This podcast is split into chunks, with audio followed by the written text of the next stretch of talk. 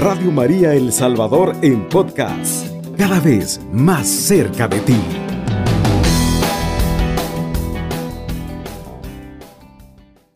Hemos estado, hermanos y hermanas, en los programas que hemos tenido hablando de algunos consejos de Santa Teresa para la oración en el momento que vamos a hacerla. Quiero resumir brevemente porque hoy vamos a entrar a otro tema. Eh, Teresa nos aconsejaba que para los momentos de la oración había que tener presente la examinación de la conciencia, acostumbrarse a traer la presencia de Cristo portando una imagen, una estampa. También nos aconsejó que era necesario un libro para orar. Nos dijo también que en esto de la oración, en los principios es que está todo el trabajo. También nos aconsejó Santa Teresa eh, guiar nuestra oración o alimentarla con palabras dichas por el mismo Señor. Además de todo esto, si vamos a orar con las palabras que dijo el Señor, considerar lo que estamos diciendo o cómo lo estamos haciendo, porque el que no considera lo que dice, cómo dice y a quien lo dice, dice Santa Teresa, no le llamo oración yo por mucho que menee los labios. Así que, aunque podemos hacer oraciones repetitivas como el Padre Nuestro, la Ave María, el Credo, la Salve, como se acostumbra en la cultura popular de nuestros pueblos o en la religiosidad popular, a decir verdad tenemos que ir considerando lo que vamos diciendo en cada una de las palabras. Luego también Teresa nos habló del problema de la imaginación y cómo ella tuvo varios problemas sobre la imaginación. Ahora pues hacemos ya ese breve resumen sobre los consejos de Teresa a corto alcance, podríamos decir, en el sentido de que son para los momentos mismos de la oración. Pero ella, como es una gran maestra espiritual que llegó a la plenitud de la vida cristiana por medio de la vida oracional y por medio de la praxis del servicio al prójimo, pues nos delineó también unos consejos que podríamos llamar nosotros a largo alcance. Estos consejos a largo alcance vendrán a alimentar siempre la vida espiritual, aunque de momento cueste mucho que nosotros vayamos entendiendo todas estas situaciones. Muchos orantes piensan que esto de la oración es tan solo de ponerse a orar y ya. Pero Santa Teresa, como es maestra de oración, maestra de espirituales, nos va a aconsejar varios aspectos, como nos lo ha aconsejado a corto alcance, nos lo va a aconsejar también a largo alcance. El primero de esos consejos a largo alcance, es decir, que no son para el momento mismo de la oración, pero que nos puede ayudar para que nosotros tengamos una oración más fecunda, ella le llama determinarse. Determinarse es como decidirse, pues, a tener la vida de oración, porque mientras no exista esta determinación, la vida espiritual navega, por ratos avanza, por ratos se retrocede, y lo que es lo mismo, por ratos siente que va a naufragar ella ha entendido perfectamente que la decisión de nuestra voluntad para tener vida oracional es importantísima, es trascendental. Ella cree que en la vida espiritual no se avanza mucho porque muchos no están del todo determinados a tener la vida de oración como deberían de tenerla. Y por eso la vida de oración en la vida de muchos es como el aceite en el agua nunca termina como de unirse estos dos líquidos. ¿Por qué? Porque por un lado está el aceite que no lo permite y el agua tampoco. Entonces es como que vayamos por la vida como queriendo ser cristianos a ratitos o como queriendo ser orantes a ratitos. Así no se logra percibir la importancia de la oración. Y dice ella, eh, Santa Teresa, que importa mucho y el todo, es decir, que es algo fundamental, integral, una muy grande y determinada determinación, le llama a ella. Es decir, no es cualquier tipo de decisión, sino que una y muy grande determinación de qué? De vivir la vida de oración. La vida de oración es lo más importante después de los sacramentos, por supuesto, pero que una vida de sacramentos sin oración le carecería esa vida cristiana pues de mucha profundidad, porque donde nosotros vamos experimentando el paso del Señor por nuestra vida, donde nosotros vamos sintiendo que verdaderamente hay un Dios que nos ama, que nos perdona, un Dios que incluso a cada uno de nosotros le entrega una misión, es cuando vamos meditando las cosas de Dios. Como dice un canto que a veces cantamos poco ya, es estoy pensando en Dios, estoy pensando en su amor. Y cuando nosotros nos dedicamos a pensar en Dios, a pensar en ese amor misericordioso que Él nos tiene, entonces la vida cambia y hay nuevos niveles de espiritualidad y nuevas comprensiones en nuestra vida cristiana. Por eso, hermano y hermana, importa esta muy grande, dice Teresa de Jesús, determinada determinación de, no parar, dice ella, hasta llegar, es decir, hasta tener una vida espiritual profunda, densa, una vida espiritual en donde todos sintamos que verdaderamente nos hemos sumergido a muchos metros o kilómetros espirituales, es decir, no vivir solamente en la superficie. A mí me llama esto del surfeo la atención que todas las personas, aunque después se mojan mucho y se sumergen, pero habitualmente el surfeo es ir por encima de las olas o por encima del agua cuando es ese surfeo por una lancha, esquí, no sé cómo le llama pero en la vida espiritual no se trata de ir en la cresta de las olas, no se trata de solo ir navegando por encima de todo, sino más bien sumergirse. Y aquí es un gran secreto lo que hay cuando nosotros vamos por la vida espiritual no esquiando, sino metiéndonos como buzos en las profundidades de la vida oracional. Y por eso dice Teresa que va mucho, es muy importante comenzar con esa gran decisión de querer tener vida de oración y no querer de ninguna manera que la oración sea hoy si quiero, mañana no quiero. Hay muchas personas, y yo creo que he hablado de esto por aquí, que dicen, yo antes hacía oración y sentía verdaderamente a Dios, pero hace un tiempo que ya no siento nada y he abandonado la vida de oración. A esas personas lo que les conviene que les digamos es que no tienen que confundir la oración con un acto sentimental. La oración, si bien es importante nuestra vida de sentimientos, pero también es cierto que no podemos reducir la oración solo a lo que sentimos y habrá que ir a orar cuando tengamos ganas.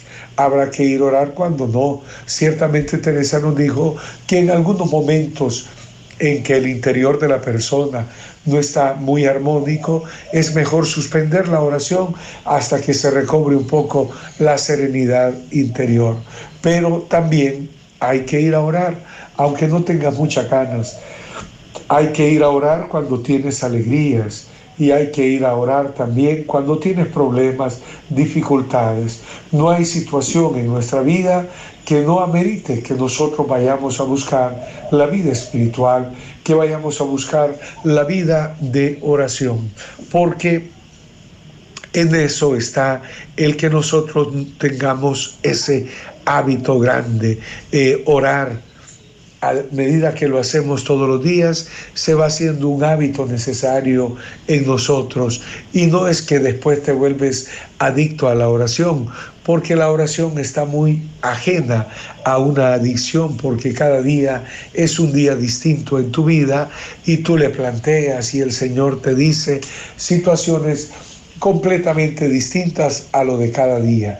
Pero sí, yo lo he experimentado, que cuando hacemos oración nos vamos acostumbrando a la vida de oración y de repente dejamos de hacerla un día o dos días por cualquier cosa, necesitamos de esa vida espiritual y sentimos la añoranza de que no hemos orado, que quisiéramos estar más con Dios, pero nos han tocado días de mucha actividad, de mucho trabajo. Entonces el interior podría resentirse, pero es bueno tener esa añoranza del Señor. Es lindísimo experimentar eso que le llamamos pues estarse con Dios y buscarle y aunque no haya oportunidad para estarse con Él como quisiéramos, saber que el Señor nos acompaña, que el Señor con un deseo que tenga nuestro corazón ya queda bastante contento, pues eso es lo fundamental, siempre y cuando esa añoranza vaya ciento por ciento por el Señor, que vaya porque tú añoras a ese Dios, como dice el salmista, mi alma tiene sed de ti, como tierra reseca, agostada, sin agua, es decir, tierra resquebrajada sin agua. Y a veces, queridos hermanos, vamos a querer tener más vida de oración y el tiempo o el cansancio no lo permitió porque apenas vamos a orar y ya nos quedamos dormidos. Y a veces es tanta la fatiga por todo lo que hemos hecho a lo largo del día que no sentimos ganas de nada. En esos momentos ofrécele al Señor tu cansancio y no se trata de que aunque te estés durmiendo, seguir en la oración. Lo que el Señor te diría, descansa, que yo sé que me quieres amar y yo esté dormido o despierto, siempre te amo. Pero a veces tenemos ideas que creemos de que lo de Dios tiene que hacernos sufrir. Tenemos unas equivocaciones muy grandes a nivel espiritual porque muchos piensan que el tener agradado a Dios, el tenerle contento es cuando tú sufres, cuando tú haces una peregrinación y vas unos metros de rodillas, tus rodillas se te sangran y demás. Algunos piensan que Dios con eso está contento y Dios más bien quiere tu paz y tu alegría. A Dios no le complacen ese tipo de sacrificios, aunque yo respeto mucho a las personas que hacen esto, no por otra cosa, sino porque Dios sabe darle a estas personas eh, una cercanía acerca de su amor misericordioso. Pero a decir verdad, queridos hermanos y hermanas, no se trata de ninguna manera que las cosas de Dios tengan siempre que hacernos sufrir o sentir como que hoy sí tengo contento a Dios por la penitencia que he hecho. Todo eso será experiencia del grandísimo amor de Dios, eh, que nosotros le queremos demostrar el amor a Dios pero no es que Dios necesita de nuestro sufrimiento como para que Él esté contento con cada uno de nosotros. Entonces Santa Teresa de Jesús tenía ese pensamiento, que era importante que nos determináramos, que nos decidiéramos por el Señor, que nos decidiéramos por Dios, por la vida de oración. Por eso una de las cosas más importantes que usted puede decidir en su vida es tener vida de oración. La gran decisión de su vida no es solamente casarse o cualquier otra cosa o decidir este trabajo o no. Desde el punto de vista de Santa Teresa, la gran decisión tiene que ser tener vida de oración. María nos ayuda a vivir haciendo el bien. Como le enseñó a su Hijo Jesús. Radio María nos acompaña siempre. Escucha el 107.3 FM. Queridos hermanos, seguimos en este siguiente segmento, valga la redundancia, de este programa de espiritualidad teresiana. Hemos hablado que estos consejos a largo alcance nos, nos marcan la vida de oración porque no es lo mismo vivir algo con decisión que vivirlo hoy sí, mañana no. Por eso decíamos en el primer segmento que para Santa Teresa y para avanzar en la vida espiritual es importante esta decisión, haberse tomado la decisión de querer vivir la vida de oración. Vamos a un segundo consejo que nos da Santa Teresa y ella nos dice que sobre todo a los principiantes andar con alegría y con libertad.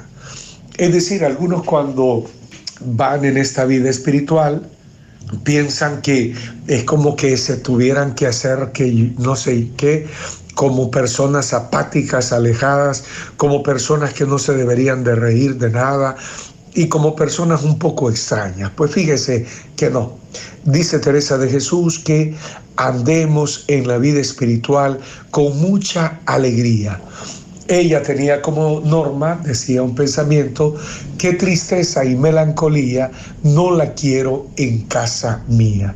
Tristeza y melancolía no la quiero en casa mía. Y Teresa cree que los orantes son y deben de ser también las personas más alegres del mundo.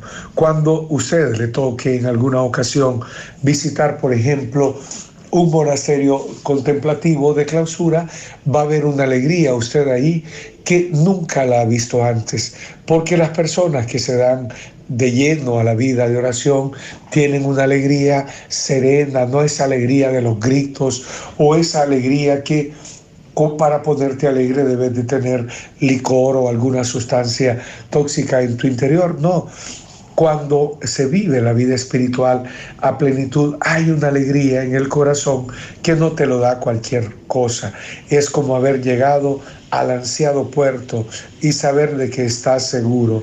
Por eso Teresa nos dice que en la vida espiritual, sobre todo a los inicios, hay que andar con mucha alegría. Y es que algunas personas piensan, como ya lo decía, que por andar en la vida de oración o en estas cosas espirituales tienen que ser personas serias. La verdad es que no es así.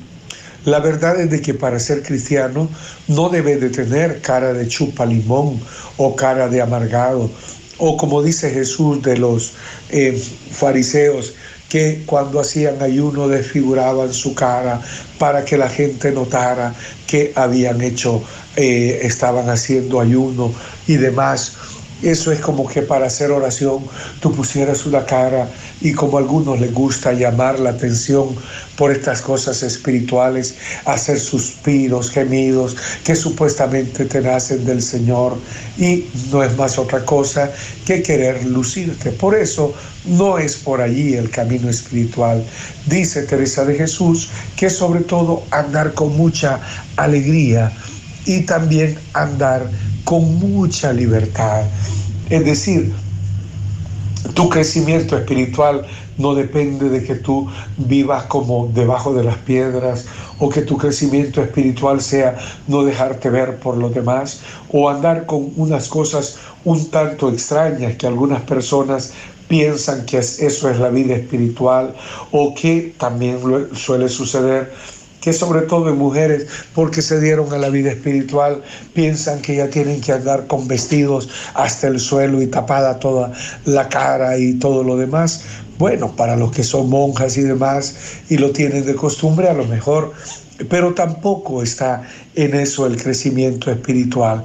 El crecimiento espiritual, ya lo hemos dicho, se recuerdan ustedes cuando hablamos de las virtudes que nos proponía Santa Teresa para la oración, amor de unos con otros, desapego, deshacimiento de todo lo creado y verdadera humildad nos proponía Santa Teresa y que el verdadero crecimiento espiritual se mira en la humildad, en el amor que le tenés a los demás y no en las rigideces que tú te pones, que piensas que eso es ser verdaderamente espiritual y es andar como con cara de amargado o con cara seria o regañando en el nombre de Dios. No es eso, ¿verdad?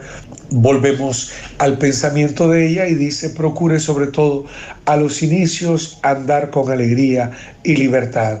Y dice Santa Teresa que hay algunas personas que piensan que se le va a ir la devoción si se descuidan un poco. Hay personas que eh, se obsesionan más bien a nivel religioso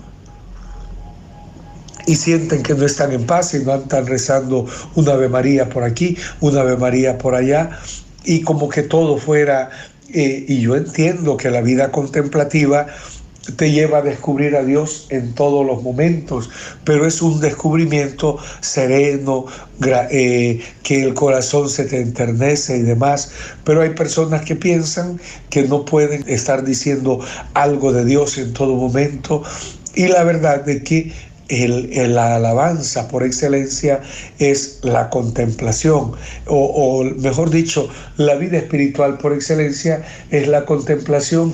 Te quedas contemplando eh, hoy, por ejemplo, aquí en nuestra diócesis y en todo el país hay unos atardeceres preciosos.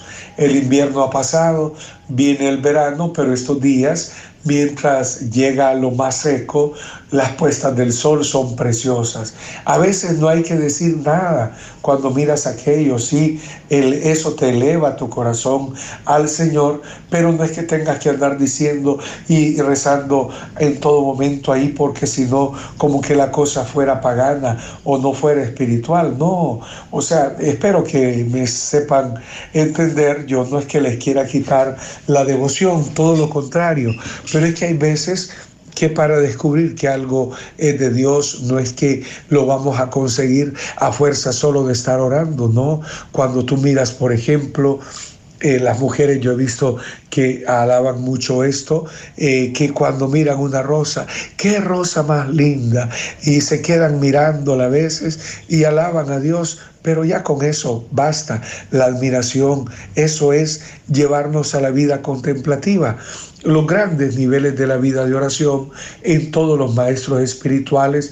No es de estar hablando mucho, sino de estar contemplando, es decir, sin ruido de palabras y dejando que lo que miras de la naturaleza, de la creación, sucesos que vienen y van, te dicen tantas cosas al corazón, pero que no es solamente porque todo Dios aquí, Dios allá, sino que es tu mismo espíritu cuando te has dado a la oración que te hace descubrir la presencia serena, pacífica, poderosa a la vez en muchas situaciones, pero es algo distinto. En cambio, el obsesivo religioso anda siempre con el ceño fruncido, rezando por aquí, rezando por allá.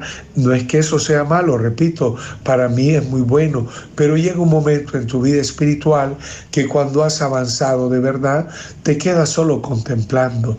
Y a veces te rezabas 10 rosarios al día, pero a medida que tu vida espiritual comienza a profundizarse, no es de que ya no tengas que rezar rosarios, pero lo haces de otra manera, no por obligación, no por imposición, no porque le prometiste al Señor, sino que en tu corazón desborda una energía que te hace sentir que con cada Ave María, o que a veces bastaría tan solo tres Ave Marías, para sentirte en una experiencia mariana increíble. A veces te bastará un Padre nuestro para quedarte en la oración muy sumergido y sin tanto ruido de palabras. ¿Por qué? Porque parte de la vida oracional es llevarte a la contemplación. Y por eso Teresa nos dice acá que no piense usted que porque se rió un poco, porque un día vio una película, tampoco digo que pase solo viendo películas, pero que ya por eso a usted se le ahogó el Espíritu o se le fue el Espíritu Santo. No, entonces significaría que más bien usted estaba obsesionado religiosamente. Pero la verdad es que Teresa nos rompe todos estos esquemas en los cuales hemos caído muchas veces, no por mala voluntad, no por otra cosa, sino por ignorancia. La vida espiritual es, es una belleza, pero no se compra solamente a fuerza de rigidez, si bien es cierto, hemos dicho en el consejo anterior a largo alcance que es importante eh, orar, que es importante determinarnos, pero no es que debemos de andar siempre con el rostro rígido y demás. Hay unas personas que a veces cobran notoriedad en nuestras parroquias y en nuestros grupos y que son personas como que no hablaran con nadie y como que poquitas personas acceden a ellos y, o a ellas y como que son una crema eh, aparte, una crema eh, innata, como decíamos en mi tiempo de la iglesia, y como que con ellos no hay que tratar mucho porque son y como personas muy especiales porque se dan a la oración.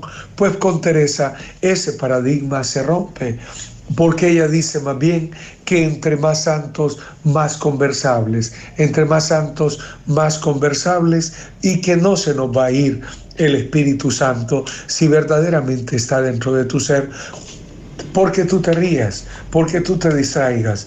Yo a veces he visto en grupos y tal vez yo en algún momento pasé por eso, que queríamos regañar a los demás en el nombre de Dios. O estamos en las cosas espirituales o no estamos y aquí y allá.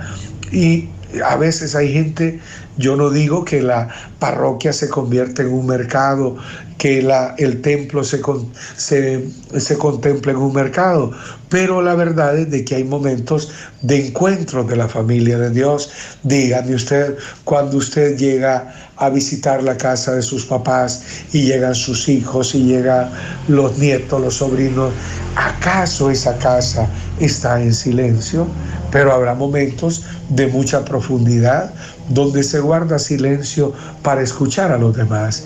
Pero el templo de la Eucaristía, donde celebramos la Eucaristía sin querer y respetarlo, sin querer decir que no debe de ser así, pero siempre se pone silencio, silencio. Y no, la casa de Dios es la casa de los hijos de Dios. Y cuando vamos a la casa, yo al menos cuando voy donde mi mamá, Intento siempre alegrarme con ella, que ella se alegre conmigo, le digo acá y allá. Por lo tanto, antes de la Eucaristía, es normal que la gente quiera hablar entre ellos, sobre todo hoy después del tiempo de pandemia, que hay gente que no se ha visto y demás, pues es lindo. Y que cuando termina la misa, también la gente quiera hablar, eso es lo normal y no debemos de estar regañando por eso, porque el Espíritu Santo o la experiencia de Dios, si es auténtica, no se nos va a ir porque nosotros estemos hablando con el prójimo, porque tengamos alegría, porque tengamos esa libertad para poder decir lo que queramos. Entiéndalo bien, querido hermano y hermana, y tal vez algunos no me comprendan o se sienten molestos por lo que estoy diciendo, pero entre más santos, más conversables. Y Teresa había llegado a la conclusión que entre más crecemos espiritualmente, más descomplicados nos volvemos y más tratables con todo el mundo. Parte del crecimiento espiritual es incluso tener buenas relaciones interpersonales, al menos procurarlas, porque así como crecemos en la relación con Dios, necesariamente también vamos a crecer en la relación para con el prójimo. Estás escuchando Radio María 107.3 FM. Aquí vamos al tercer segmento y final de este su programa, Espiritualidad Teresiana. Los consejos que les vamos dando, espero que les sirvan mucho en su vida, porque la verdad es que la vida espiritual a veces es muy contraria a cómo la pensamos, a cómo la hemos imaginado. El tercer consejo que nos da Teresa, no se les olvide que yo les estoy hablando con Teresa de Jesús de consejos a largo alcance. ¿Esto qué significa? Que mientras no estemos en la vida oracional, estas cosas nos van a ayudar mucho. El habernos decidido a la vida de oración, el andar con alegría y libertad, porque si andamos tristes o amargados o amargándole la vida a los demás, es un problema serio y en vez de convertirnos en luz, nos convertimos en un antitestimonio. El tercer consejo que nos da Teresa, así a largo alcance, es tener muchos ánimos espirituales. Así como lo escucha, tener muchos ánimos espirituales. ¿A qué se refiere Teresa con esto? Que el Señor quiere y le gusta, ella dice así, ánimas animosas. Ánima es alma. Ánimas animosas, almas animosas. Es decir, que tengan mucha vida. La vida oracional no es vida de tristeza o de desanimados o de gente que siempre vive en depresión. Aunque bueno, la gente que padece la depresión no es culpa de ella necesariamente, sino que hay que estudiar cada caso, ¿verdad? Y a veces es deficiencia orgánica que no se producen una sustancia. Pero en ordinario es, queridos hermanos y hermanas, que la persona que va por el camino de oración tienen que ser almas llenas de ánimos espirituales y cuando hay ánimos espirituales hay otro tipo de ánimas, de ánimos en toda la vida cristiana. Eh, dice Teresa de Jesús, quiere su majestad y es amigo de ánimas animosas como vayan con humildad y ninguna confianza de sí. Así que sí, es importante esto de los ánimos, pero a la vez no nos debemos de sentir como los invencibles, porque son ánimos, dice Teresa de Jesús, que tienen que ir con humildad y la confianza no puesta en nosotros, sino la confianza puesta en el Señor.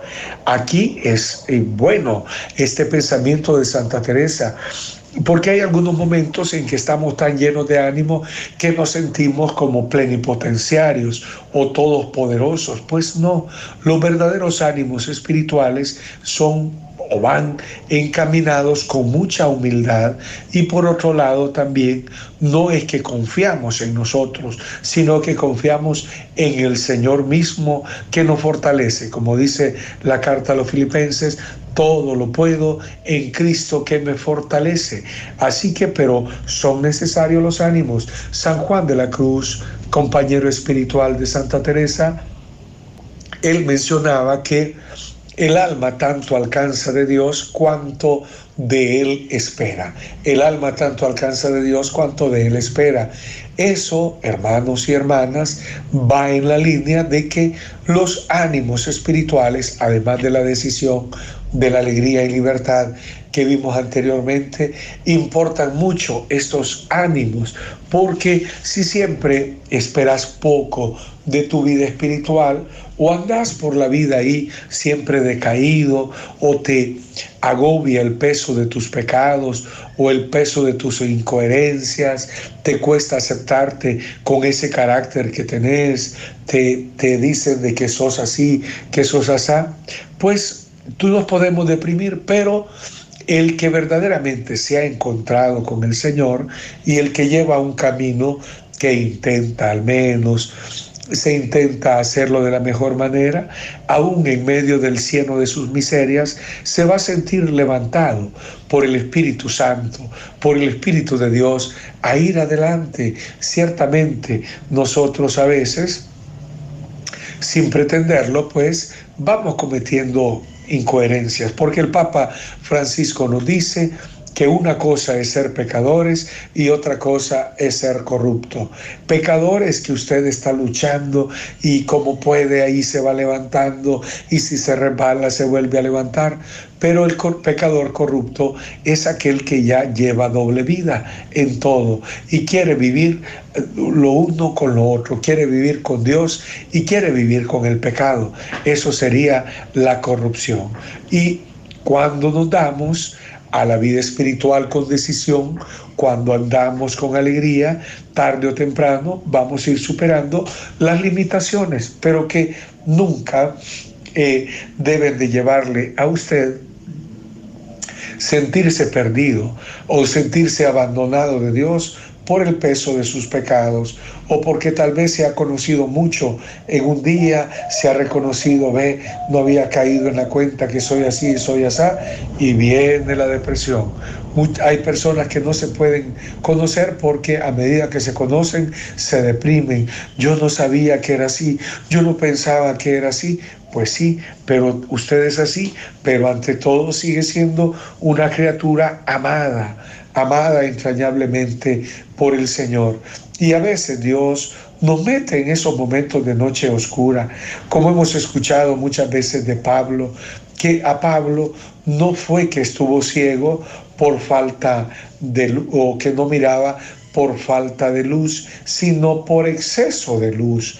Y cuando llegan estos momentos de conocimiento propio o que tomamos conciencia verdaderamente de nuestras debilidades, y pecados, llegamos a experimentar ese fuerte conocimiento de Dios para nosotros, pero no lo experimentamos como para allí quedarnos rendidos o como que fueras una cucaracha recién fumigada. No, todo lo contrario te sientes y te, Dios te está haciendo conocerte, te vas a sentir, vas a reconocer tus limitaciones y pecados, pero por el mismo Espíritu de Dios que anida en ti, te vas a sentir orientado a salir adelante. Así que volvemos con el pensamiento de Santa Teresa.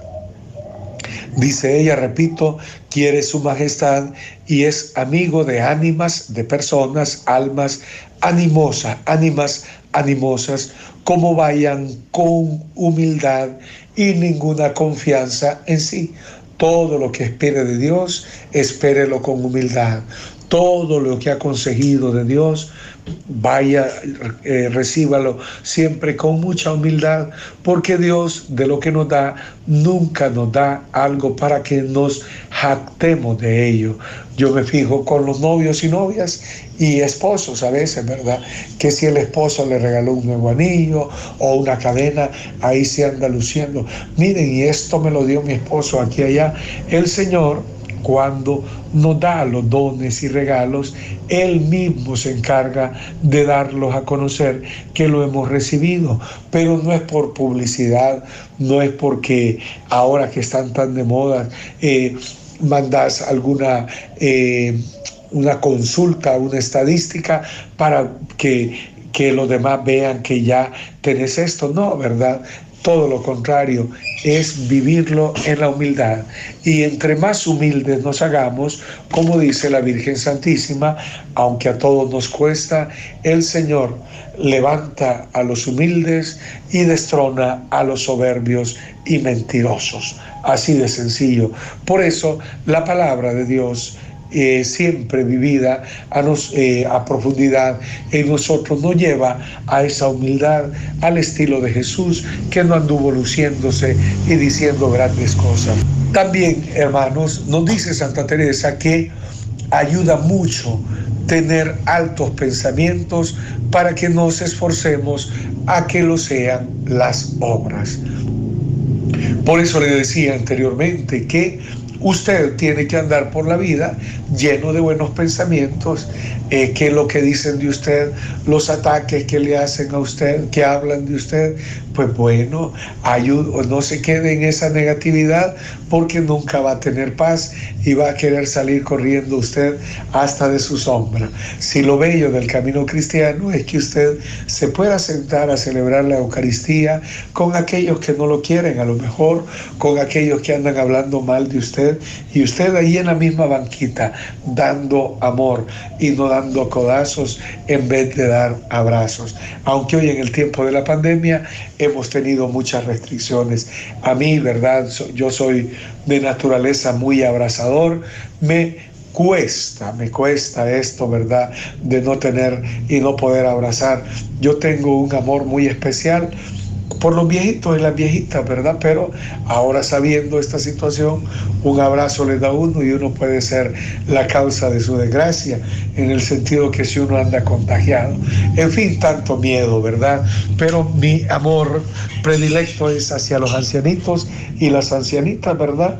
Son mis mejores amigos y mis mejores amigas en muchas ocasiones, he tenido momentos lindos, porque esa gente lo quiere a uno, no por lo que uno eh, es a nivel como persona, sino lo que uno representa y lo aconsejan y lo cuidan y están pendientes conozco una persona que eh, me regala cositas de, de verduras, de fruta, pero ahí está siempre preguntándome, ¿y qué tal la verdura? Y entonces unos cuidados exquisitos. Pero bien, a lo que voy es de que hay que andar con altos pensamientos para que nos esforcemos a que lo sean las obras. Entonces no podemos andar por la vida solamente allí apartándonos desanimados.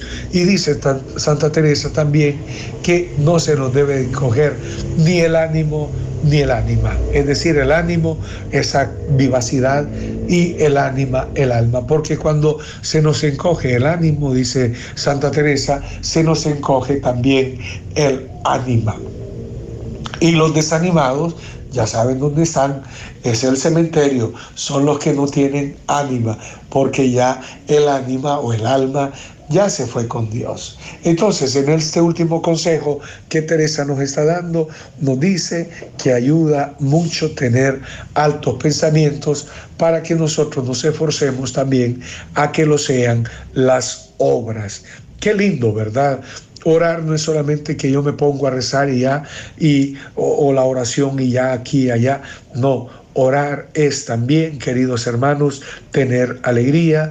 Orar es también andar con libertad, es decidirse y también es tener muchos ánimos espirituales. Pero ya el tiempo va avanzando y ya es hora de ir terminando este programa porque tampoco es, es que yo les tenga que dar todo lo, lo de Santa Teresa en una sola noche.